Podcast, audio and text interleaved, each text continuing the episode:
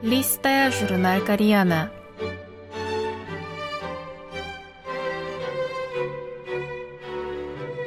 Дорогие радиослушатели, в эфире «Листая журнал Кориана». В этой передаче вы можете послушать самые интересные публикации журнала «Кориана», который издается Корейским фондом. У микрофона Аня.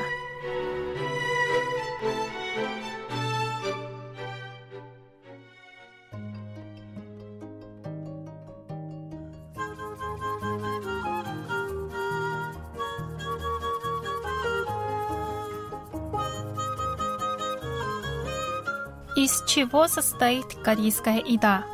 Минтай – безотходный дар моря. Часть первая. Зимний минтай считается продуктом здорового питания.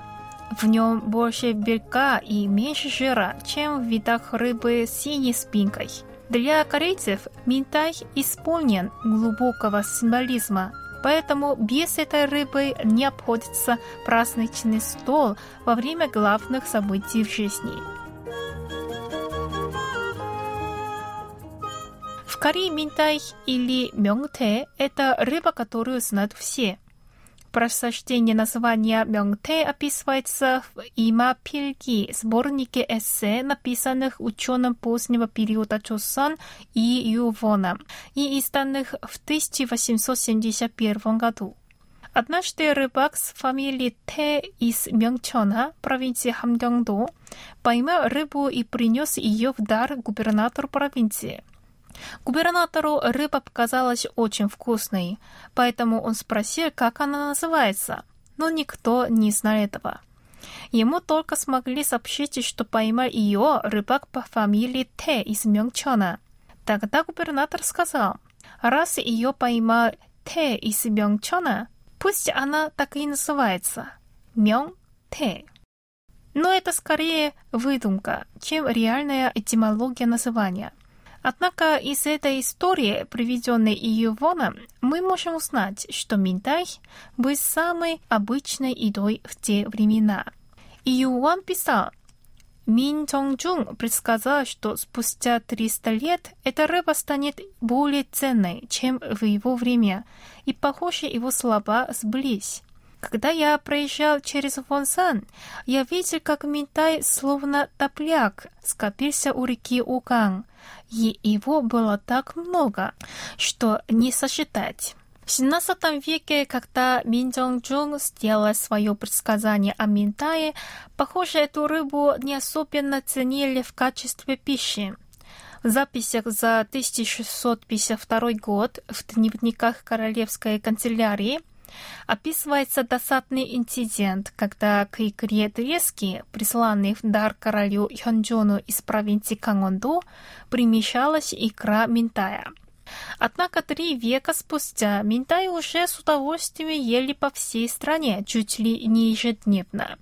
Будучи легкодоступным, минтай стал главной рыбой на поминальном столе в домах всей сословий.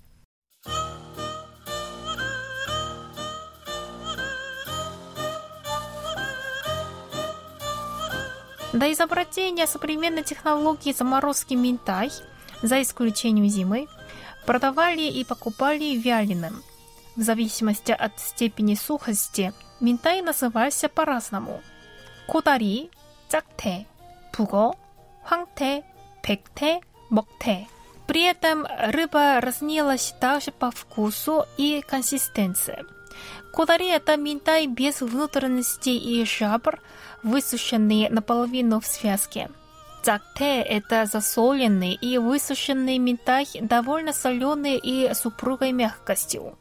Слово «пуга» в прошлом было еще одним названием минтая, но сейчас так называют минтай, подвергнутые кратковременной сушке на берегу моря при помощи морского ветра и солнечного света. Хангте же, напротив, сушат долго и медленно – в течение нескольких месяцев в континентальных горных районах или на плоскогорьях Минтай попеременно подвергается естественной заморозке и оттаиванию, после чего год вызревает. Влага в рыбе ночью замерзает, а днем оттаивает. И в результате повторения этого процесса в рыбе образуется много микропустот, формирующих пористую структуру. Вообще содержание влаги в пуко выше, чем в хуангте, но хуангте менее жесткий и лучше жуется благодаря своей пористости.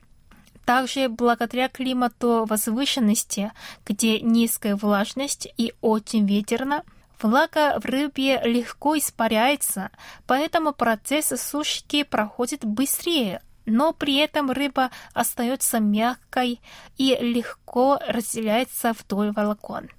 В процессе созревания после сушки жир и аминокислоты в минтае приобретают золотистый оттенок, превращая его в хуангте. Хуан – это же желтый. Если погода слишком холодная и рыба остается белой, ее называют пекте.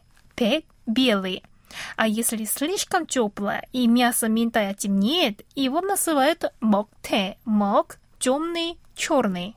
Особенно славится хуангте, производимый на перевале Тэгуальон, рядом с побережьем Восточного моря.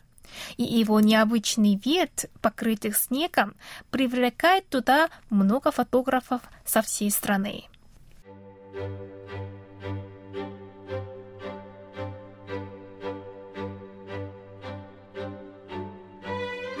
этом я прощаюсь с вами. Желаю вам хорошего настроения и до следующей встречи.